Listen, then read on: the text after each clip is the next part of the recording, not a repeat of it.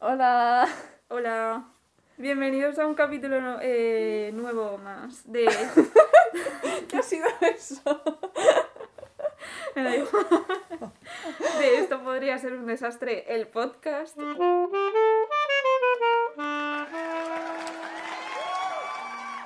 Hoy vamos a hablar de la película El apartamento de Billy Wilder. Que es del año 1962 y eh, sus actores principales son Jack Lemmon y Shirley MacLaine, que es la que- Descubrimiento de actores. Porque yo Ya. no los conocía. A ver, yo a Jack Lemmon sí, es que eso es de los famosos de esa época. Encima, a ver, mis padres me ponían muchísimas comedias de los años 60 y él está en muchísimas comedias de los años 60.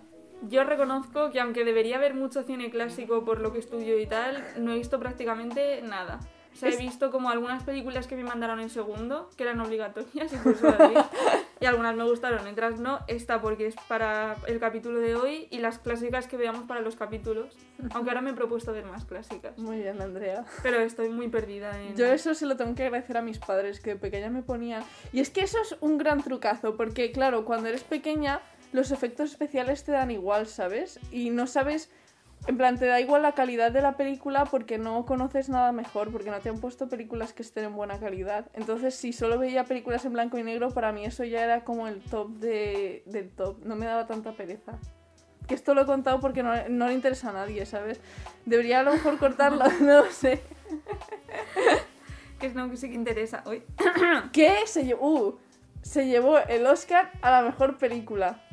Primera frase que tengo. Es una peli fresca, elegante, divertida, melancólica y romántica. Es que eso Vale. es que eso es algo muy positivo de la película, que no se puede encajonar en un solo género, porque tiene de todo y está como súper bien equilibrado. Es como al principio parece hay una comedia romántica, pero luego te meten un poco de drama, luego vuelve a haber un poco de comedia para aligerar la cosa y se empieza a entremezclar ahí y está muy bien. Yo si tuviera que decir un género, sería comedia romántica. O sea, no me parece tan difícil encasillarla en comedia Pero romántica. en realidad piensa que trata sobre suicidio y sobre crítica social y hay como también muchísimo drama Ya, es verdad. y hay partes muy dramáticas. Entonces, Sí, es verdad. es como que la capa superficial sí que sería comedia, pero luego hay mucho trasfondo. Eh, ¿Quieres hacer una sinopsis? Eh, pues a ver, conocemos a este tipo que es Baxter y que mm, alquila, bueno, no alquila, o sea, presta su apartamento a sus jefes. Eh, al principio está con los jefes menores, por así decirlo, y les deja la llave para que lleven ahí a sus aventuras amorosas y él tenga más facilidades para ascender en el trabajo. Y luego ya, además él está enamorado de un ascensorista que es Fran. Y, y luego, bueno, es que no sé hasta cuándo contar para que... Sí, vamos a hacer spoiler de Sí, todo, ¿no? Sí. Pues ya está, cuento todo. El caso es que em, se ve que Fran está enrollada con el jefazo y el jefazo le pide la llave del apartamento para llevarse a Fran al apartamento y al final eh, cuando Baxter se da cuenta se queda destrozado y encima vuelve al apartamento y ve que Fran se ha intentado suicidar porque está desesperada porque el jefe no la quiere tanto como ella pensaba. Y, pues se enamoran y pasan muchas más cosas. Pero es, es mejor verse la peli, no voy a contar aquí todo, ¿no? Em, que, que con todo esto quería decir que una frase que me hace mucha gracia de la película es lo de he dicho que no tengo familia, no que mi apartamento esté vacío. Bueno, no. Wow. Porque sí que le estaban diciendo como, ya, es que volver a un apartamento vacío es como muy triste, ¿no? Y él estaba como, no, no está vacío, ese es el problema. ¿Te ha gustado la peli? Me ha gustado mucho. A mí es, también. es la segunda vez que la veía y la primera vez no me gustó tanto porque era más pequeña y no entendía casi nada, pero ahora me ha gustado muchísimo. A mí me sorprendió bastante. No me esperaba que me gustase. Porque ¿Qué te pensaba que me iba a dar pereza. No sé por qué. Es bueno, que las- prejuicio del cine en blanco y negro. Es que es seguro. eso, el cine en blanco y negro da más pereza, pero luego si está bien hecha, Ya, Está- pero es que vi Psicosis, que es como un peliculón en Hmm. plan historia del cine y tal, y no me pareció, o sea, no es que no me pareciera para tanto, es que no me gustó tanto. No es una peli que diría, Dios, peliculón. mm, La puedo valorar por lo de que sea historia del cine y por todo lo que está valorada y esto, pero ya, es que no me, como la vi hace tanto tampoco me acuerdo muy bien de ella, no sé qué decirte. igual si la vuelvo a ver me gusta más, Hmm. pero... Puede ser. Esta sí que me gustó, a la primera. Me gustó mucho. Es que está muy bien llevada, o sea, es de estas películas que no hay ningún momento en el que decaiga. Ya.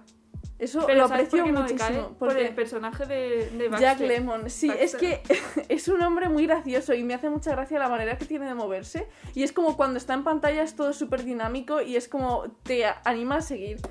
Es que tiene como el movimiento este del cine eh, mudo. Sí, que es súper exagerado. Como si estuviera a cámara rápida. Sí, sí, sí, sí. Es igual. De, cuando la escena está en la que le ves al principio moverse en la cocina y va como haciendo 20.000 cosas a la vez y es súper gracioso y me encanta porque parece que lleve viviendo en esa cocina 40 años y que se la sepa al milímetro. Así que eso está muy bien. Yo lo veía y pensaba, es el típico que querría mi grupo de amigos, porque nunca, nunca, nunca va a haber un vacío incómodo en la conversación Eso ni es nada. verdad, como pero- que lo rellena todo de una manera súper natural. Es que ¿sabes qué pasa? Yo para grupo de amigos no. Para amigo con el que me encuentro y saludo y es como, ¡buah! ¿Te quiero de fiesta? Sí. Pero creo que sería un poco cargante al final. Que esto, yo no tengo nada en contra de este hombre. Jo. Pero, no sé, creo, creo que... Uf, no lo sé, a lo mejor luego me cae muy bien. Pero, ¿quién soy yo para juzgar a Jack Lemmon, sabes? Hombre, no es Jack Lemmon, es el personaje. Ya, o sea, bueno. igual luego el hombre es súper tranquilo. Es que en todas sus películas hace un personaje... Es, es él, él es, Es el él. que tiene mucha energía, o sea, sí, ah, sí, vale, sí. vale. Encima pues- tiene esta cara que es como súper de chiste. Sí. Sí, sí, sí, sí. sí, sí. Pero es verdad que, bueno, vamos a hablar mejor de Baxter más que de Jack. A mí es de lo que más me gusta de la peli, Baxter. Hmm. Todo el tiempo que estaba viendo la peli pensaba, es que me encanta el personaje, me parece súper carismático, me parece súper entrañable. A ver, mm, es que esto tengo mucho que hablar sobre lo bien que me cae Baxter y lo buena persona que le considero. Porque, a ver, es que hay dos aspectos. Uno, el de... El, que es un trepa. O sea, es un trepa y es lo único que le importa en el trabajo no es Pero es que la peli va de eso, en plan, es un trepa porque la peli, porque tiene que Ya, pero eso no es- volverse bueno al final. Tiene que volverse bueno, tiene que conseguir su dignidad al final, pero eso no lo hace que sea buena persona, buena persona, porque ha estado dispuesto, ¿sabes? Los que el compañero del principio en el que estaba como, yo llevo 50 años en esta compañía y te van a ascender a ti, ese por ejemplo, en ámbito laboral es mejor persona que Baxter. Pero claro, Baxter es el que te cae bien porque es el gracioso y divertido, ¿sabes? Pero buena persona no es.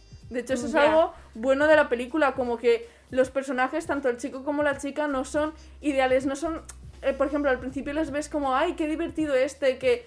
eh, y la chica esta que es súper ideal, súper maja y no tiene aventuras escabrosas, pero luego les vas conociendo y dices, uy, están los dos un poco para allá, ¿eh? Sí. Pero es que esto es como el dilema de tener enchufe en el trabajo o en la universidad o donde sea, en clase o lo que sea. Que es que tú criticas a la persona que tiene enchufe, Pero, tú- pero luego si pudieras tener tú el enchufe, bien Ya. que lo cogías. Pero es que esto no es enchufe como tal, sino vender un poco tu dignidad a cambio de subir en puestos de trabajo de manera deshonrada. Ya, que de hecho, espacio friki. Leí que la llave era como un símbolo durante toda la película. ¿Lo has leído? Sí, creo que sí. Este que iba diciendo como los objetos. Sí. Está muy bien ese artículo, luego lo pondré Es en que los yo creo que era de fotogramas, Puede ser. casi segura, porque siempre me leo lo que tiene puesto fotogramas de la peli que vamos a hacer porque están muy bien. Es una revista que, que Hmm. Sí, está de guay. hecho tengo varios apuntes sobre eso que... pues nos metemos con sección fotogramas, ¿vale? Eh, Billy Wilder habla en sus películas sobre el ser humano, sus deseos, aspiraciones y miedos a través de personajes únicos que evolucionan de forma coherente, con objetivos y puntos de vista propios. Muy bien. Eh, ¿Has puesto algo más? Sí.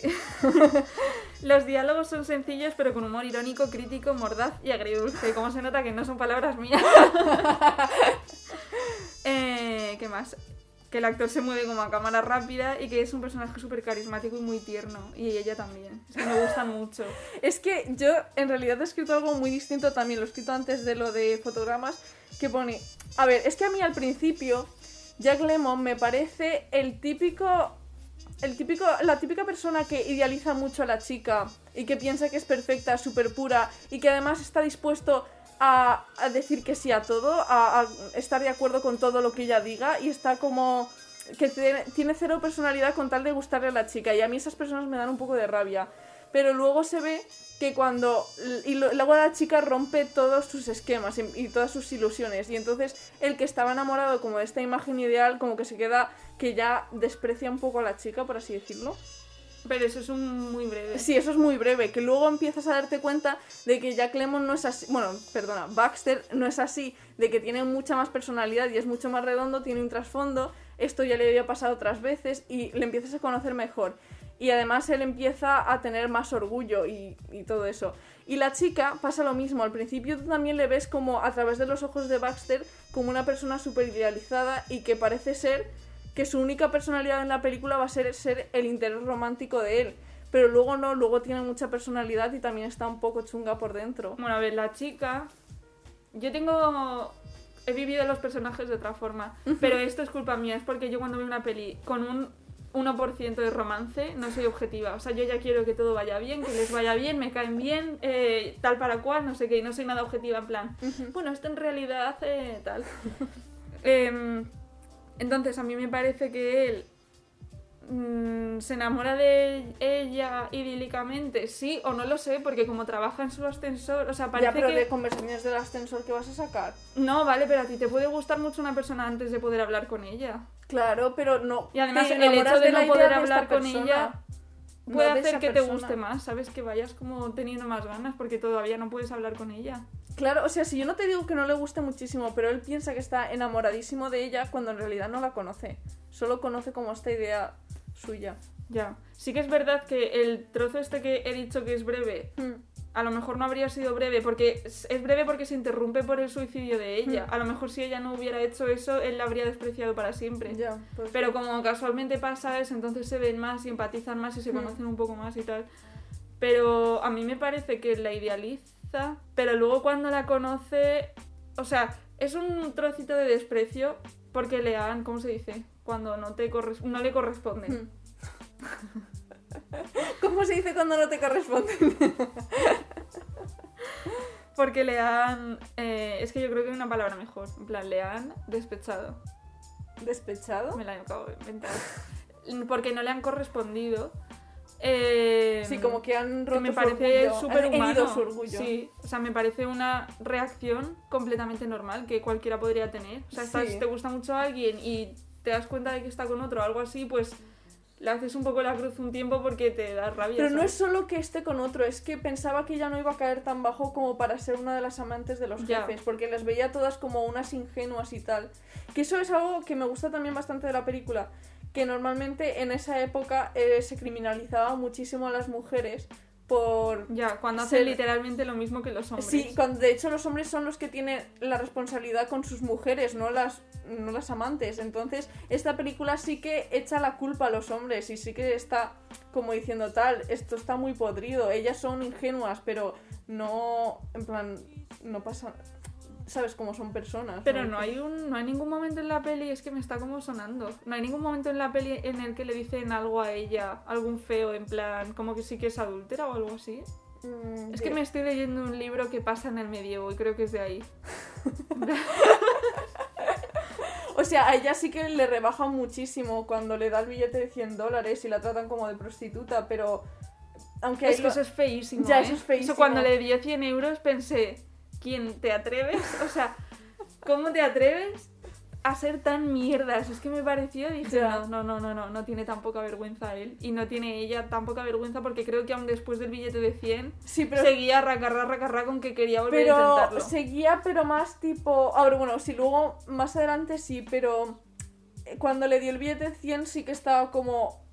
mm, Voy a vender mi cuerpo de verdad. O sea, como. Sí, ella sí, tenía tan poquísima se picó.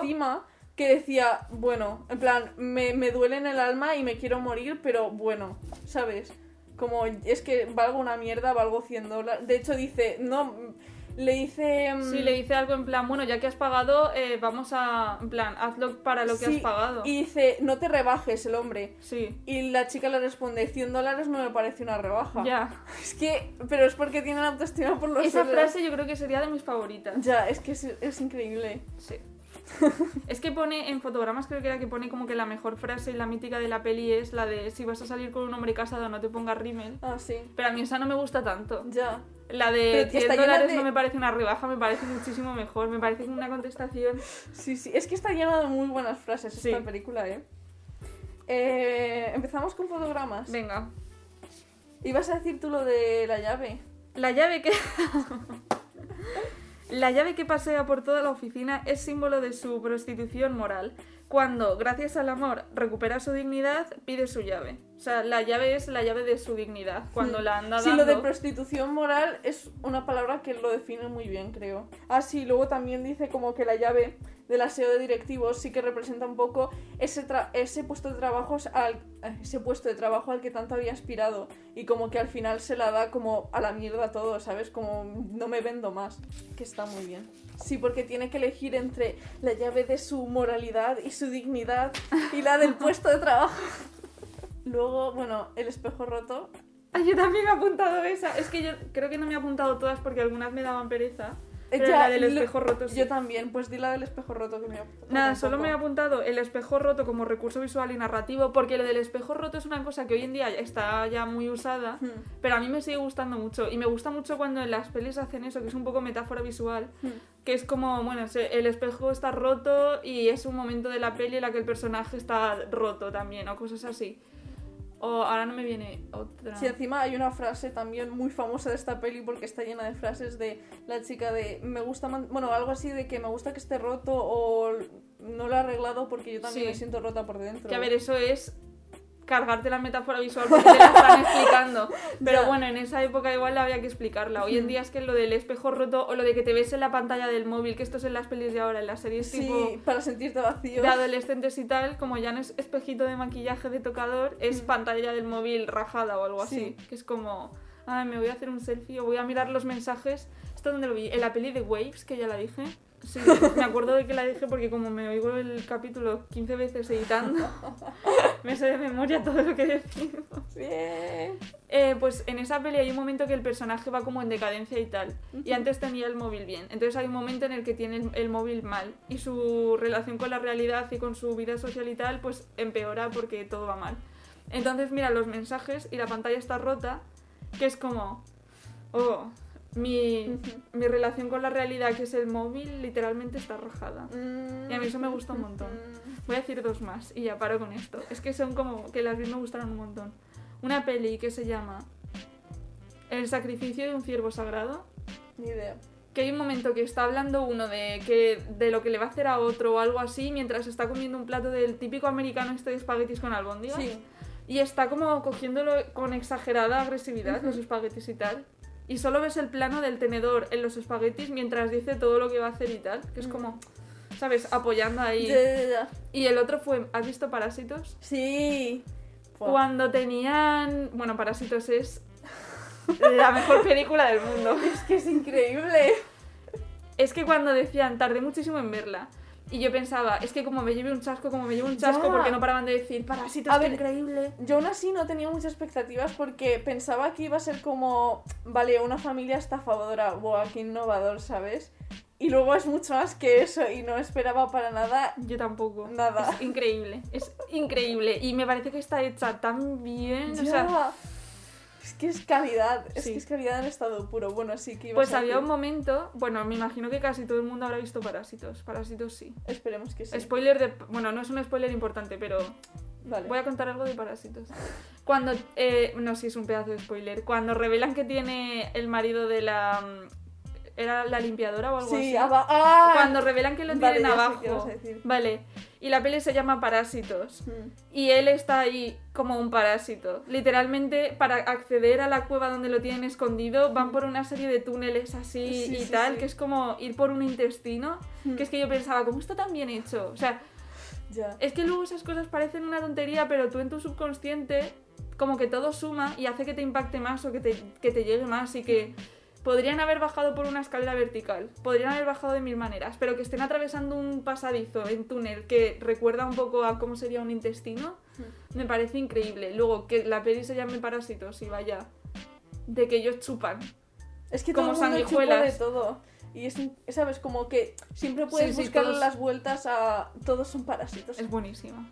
Es que es Bueno, lo que ibas a la decir quiero no era lo del plátano. Sí, pero es porque ya te lo dije. Me lo dijiste, pero cuéntalo Es que lo muy estaba viendo en el cine y me quedé loca. Lo de los laberintos me gustó mucho. Lo de que él esté en la cueva me gustó mucho. Lo de que él sea el- parásito máximo. El parásito Si más- nos agarramos al sentido literal de la palabra, Sí. porque podría ser parásito el de arriba, pero es que él Él es parásito máximo, él ha nacido para ser es un que es literalmente una cosa que da como un poco de asco, Sí, da como un parásito. Encima tampoco parece tener mucha inteligencia, pero la inteligencia la utiliza como para subsistir del resto, literalmente, para comer es el que del resto. subsiste del resto de, man- de la manera más evidente y más Sí. rastrera y más ahí como no tengo ningún tipo de amor propio Sí, ni de como nada, cualquier animal parásito. O sea, ya no de manera inteligente de, guau, pero la sociedad está chupando. No, de, de coge la comida de ellos, coge su agua, coge su Sí. casa, todo lo que puede. Pues le baja a la señora un plátano Mm. y él se lo come y es como que lo absorbe.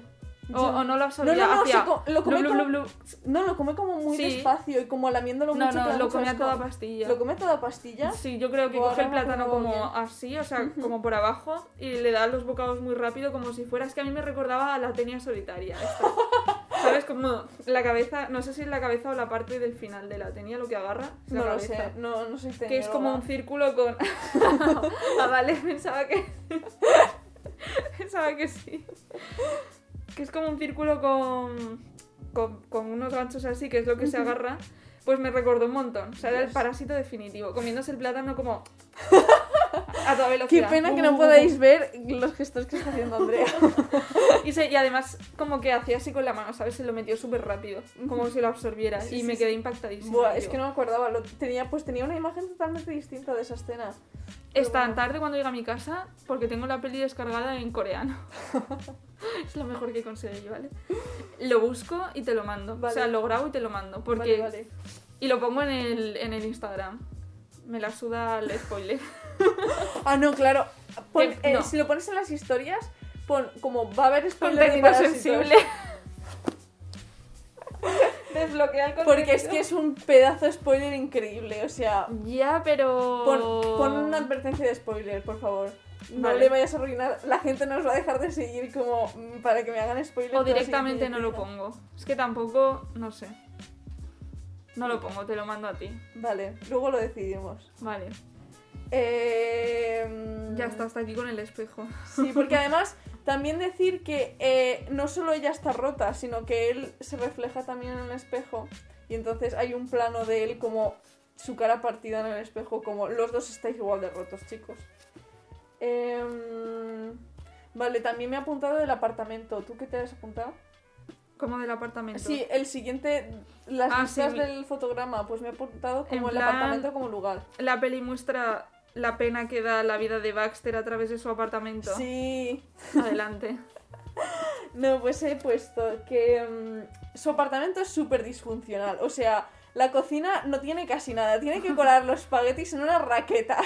Adorable. En general, no tiene casi calcetines. O sea, lo ves todo y es como no está preparado para que una persona viva. Y esto es un poco representación de que mm, él. Espera, lo tengo apuntado. Que él lo ha dejado todo de lado por su trabajo. Y entonces su, su apartamento representa como lo desastrosa que es su vida personal, ¿sabes? Como que esa parte la ha descuidado muchísimo. Come con las manos de una bandeja de congelados. Adorable. Es que ves cómo da ternura. O sea, por eso literalmente a, a través de su apartamento te da pena y te da mucha ternura. Porque le ves comiendo de una bandeja de congelados y es como, ay, qué desamparo. O le ves que no tiene calcetines y te da pena y te cae bien y quieres comprarle un paquete de calcetines. En plan, toma, 20 Ya, y calcetines. luego encima cuando los vecinos piensan que es un mujeriego que trata fatal a todas y te da Cuando todavía en realidad pena. es un santo Ya. que se quedó fuera una noche y pilló un resfriado horrible. Ay. Qué pena. A ver, ¿qué más tengo? Ya, cuando pilla el resfriado, ¿eh? Qué mal. Ya, es que mucha pena. Ah, sí, sí, he apuntado literal. Quiero casarme con el médico. El médico es un santo. Sí, el médico es lo mejor que me ha pasado nunca. Y yo tengo, por último, la vecina le da servilletas para comer. En plan, que no tiene servilletas en su propia casa. Ya. Es que. Mucha feo. pena. Baxter, mucha pena. Eh, también se muestra lo tierno que es, por ejemplo, cuando recuerda la cita que terminó mal, como algo maravilloso al ver el espagueti. Cuando coge el Ah. espagueti y se queda como, oh, recordando Ya. una cita en la que pff, nada fue bien. Ya, ya, ya. Pero porque le tiene mucho cariño a ella. Que esto es algo que me gusta mucho. Que al final del todo, eh, cuando ella vuelve y él está como súper. Porque lleva toda la película súper loco enamorado de ella. Y se lo dice como varias veces. Y ella se da cuenta de que no debería estar con el asqueroso este, sino con Baxter. No es como que de repente quiera Baxter, porque ya se lo ha dicho es que varias de veces. repente quiere coger la opción que, que lógicamente es la buena. Sí, es más como necesito apartarme de las personas como este, personas tóxicas. que esto parece muy 2020-2021, pero es como apartarme de esta clase de personas y juntarme más con gente como Baxter que de verdad se preocupa por mí, pero no es tipo, Ya, no ay, es me he dado cuenta de que estoy ame". enamorada de ti, no sé qué. No, porque eso no, es- no sería realista. Nadie se enamora así de la noche a la A mañana. mí me parece una tragedia eso. Sí, a mí Sí. me parece bonito porque es más real. Se supone que es uno de los fuertes de la peli. Mm. O sea, que es una de las cosas que hace que sea tan buena porque te da un final realista y además es abierto. Porque se supone que tú te puedes imaginar que luego se enamora, no te puedes imaginar que después de una semana le deja, porque no se enamora nunca. Pero a mí me gusta, a mí yo hubiera querido la magia de la- del cine. Y que de repente le hubiera dicho yo también te amo y Es le que eso hubiera a dado mí un me da mucha rabia porque suele pasar, hay un tópico muy típico en las películas que es el de el mejor amigo que siempre está ahí y la chica va con el, el gilipollas y no sabes por qué está.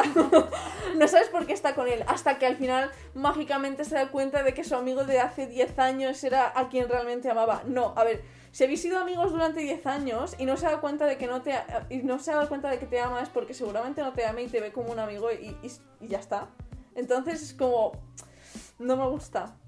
Y aquí pues no les digo, no le digo yo que no se enamore luego, porque tampoco se conocen de tanto, pero no va mágicamente a ¡Uh! ¿Sabes? Ya, pero ojalá. Ojalá. Les deseamos desde aquí lo mejor a Baxter y a Fran, ¿vale? Esto es como la peli de La La Land. Ah, sí. Otro sí, sí, spoiler sí. porque voy a contar el final de la peli, lo siento. que el final hace que la peli sea tan buena como es. Bueno, a mí me parece muy buena. O sea, a mí la La La Land me encanta. Y, y el final, así como agridulce, Mm. pues hace que te quede como, ay. Es Pero que- a mí me hubiera encantado que de repente, o sea, y me lo habría creído, es que yo me lo creo, ¿eh? A mi peli que me cuentan, peli que me creo. Yo, hay una cosa que es el, el contrato este no escrito de si me voy a ver una peli y me voy a creer la historia Sí. que me están contando, pues yo voy a muerte. Y, y a mí me dicen que en la escena que va con su nueva pareja y se encuentra que el que está tocando es el Sebastián. Mm. Y va a joder más. Yo me iría con Sebastián Cangrejo, aunque estuviera con hijos. Se llamaba Sebastián, ¿no? Sí, se llamaba Sebastián. ¡Qué nombre! A lo mejor le dejo por eso, ¿eh? Ese nombre ya está pillado. No deberían haberle puesto Sebastián. Pues que va y, y tiene como el momento este en el que se imagina la vida que podrían haber tenido Sí. y tal. Vale, pues yo me habría creído y habría querido que de repente cogiera y se levantase y, y se besasen, besasen, se- y se besasen y le dijera al otro, mira, Mira a no". los niños que voy a llegar tarde a casa, ¿vale? Sí. Eh, es que tengo que decir que lo único. Es que me da mucha rabia, pero lo único que recuerdo al ver ese final es eh, que pensé. Qué rápido ha tenido los hijos, ¿no? En plan, porque a yo- a mí mejor- también me dio mucha rabia. Sí, es, y se me estropeó. Y mira que es una tontería, porque no es para nada el mensaje, pero es como, tienes hijos de, de qué tenían, a lo mejor cuatro años. Pero es que yo creo que a lo mejor no los ha tenido tan pronto. Y ellos pretenden, en la peli pretenden decirte que ha pasado mucho tiempo y utilizan el recurso de los hijos para que tú te imagines que ha pasado mucho Ah, tiempo, vale. en plan una década o yo qué sé. Pero, Pero como la siguen igual actriz es la misma, claro. Y Vale. tiene que estar tan monísima, pues siguen igual y, y tú tienes ahí como cortocircuito mental de hijos, pero su cara está igual. Vale, vale, vale. Bueno, pues sigamos con el Siguiente apartamento. punto. Em, Uy, esto es algunas frases de fotogramas de que em, la película critica a Baxter en vez de a Fran, sobre todo. En plan, les critica un poco a los dos y también, tampoco excesivamente, critica sobre todo a más a los jefes, pero dice que eh, Baxter es un perfecto individuo del sistema capitalista cuya única ambición es ascender en su trabajo y que sobre todo se mete con lo de el sueño americano y la búsqueda del triunfo, que mm, en realidad esta búsqueda es muy egoísta y deshumaniza a la gente y mm, hace que se sacrifique la dignidad del individuo. ¿Es esto un tráiler del siguiente capítulo?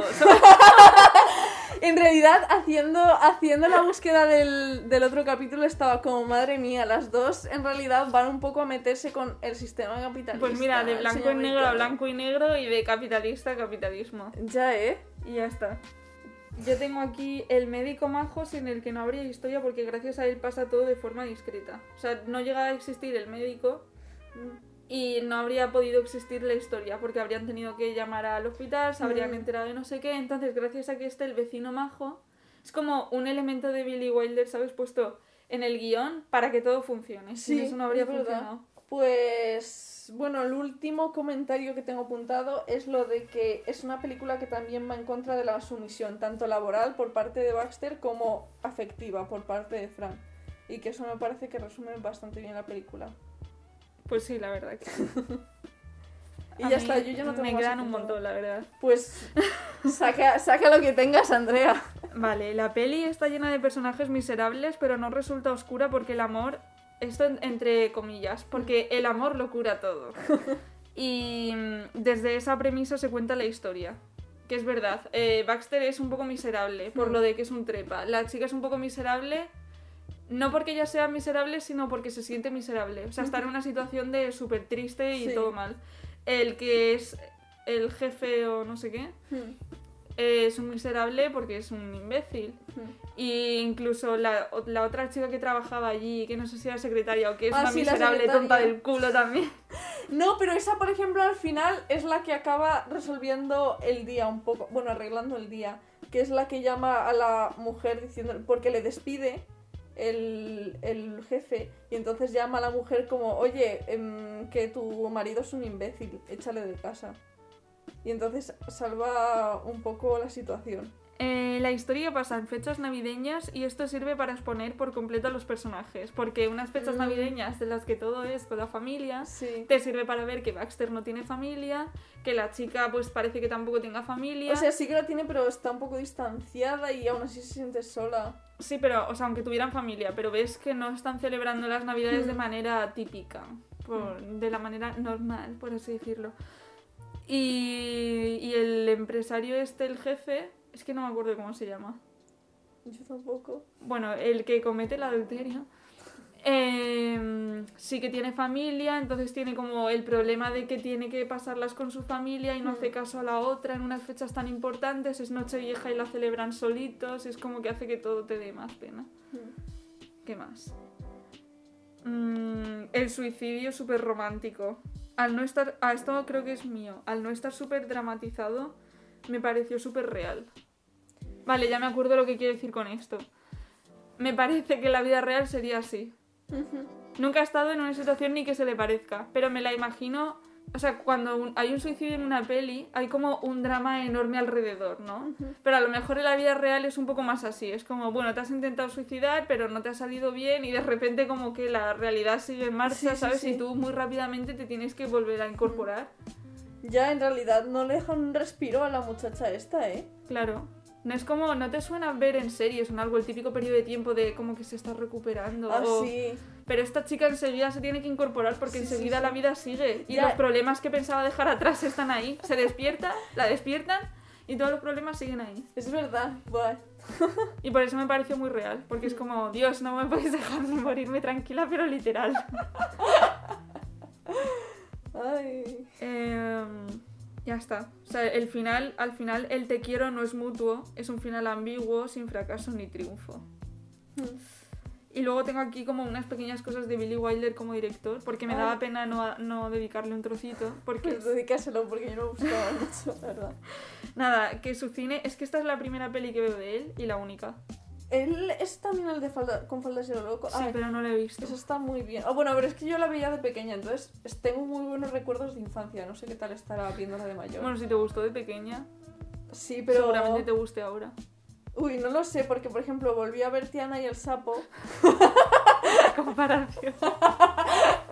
Y el mosquito, que es el, el peor personaje de la historia. De pequeña es como que me encantaba y me daba mucha pena que muriese. Ahora lo agradezco, de verdad. ¿Sabes con qué me pasó a mí? ¿Te acuerdas un capítulo de los primeros, el de DreamWorks o algo así, que dije que la peli de monstruos contra alienígenas Sí. había una gamba que bailaba en una cosa de estas de pisar el- Sí. el baile para desbloquear una cosa? Hmm. Pues lo volví a ver y no era como lo recordaba.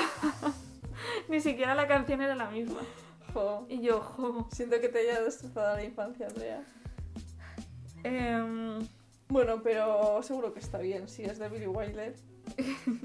no, que me he puesto como cosas en plan que he buscado, pero que no puedo, no podría haberlo dicho con mis palabras porque solo he visto una peli de él. Entonces, cine inteligente que combina lo corrosivo y lo sensiblero e integra en los argumentos paradojas e ironías. Muy bien. Villanos buenos y buenos villanos. La gente no es ni tan mala ni tan buena. Discrepancia entre niveles de conocimiento. El público sabe más que los personajes. Ah, esto me parece súper interesante. Y las posibilidades na- narrativas se multiplican. Por ejemplo, cuando Baxter se queda tirado en el cine y nosotros sabemos por qué, pero él no, y esto le da más intensidad. Porque te da pena el hecho de que él no lo sepa. Tú vas un paso Sí, por y en delante. realidad, por ejemplo, con Faldes y lo Loco también va de un engaño, de que ellos son hombres y se visten de mujeres para ir con las supermodelos y tal. Y entonces va de eso la película, de cómo se hacen amigas de estas supermodelos y al mismo tiempo creo que les intentaban seducir como, no sé, un- una de estas liadas raras que es que no me acuerdo muy bien, pero que también que tú sabías mucho más de lo que sabía cada personaje individualmente. Y que sí, que eso le añade tensión. Y ya está. Pues muy bien. A ver, seguro. Esperamos que os haya gustado un montón y que hayáis visto la peli o que la veáis. A ver, Porque merece la pena. recomendación verla antes de ver el capítulo. Quizás un poco tarde para Claro, un decirlo. poco tarde para decirlo. Em, y con esto y un bizcocho hasta mañana a las 8. Adiós.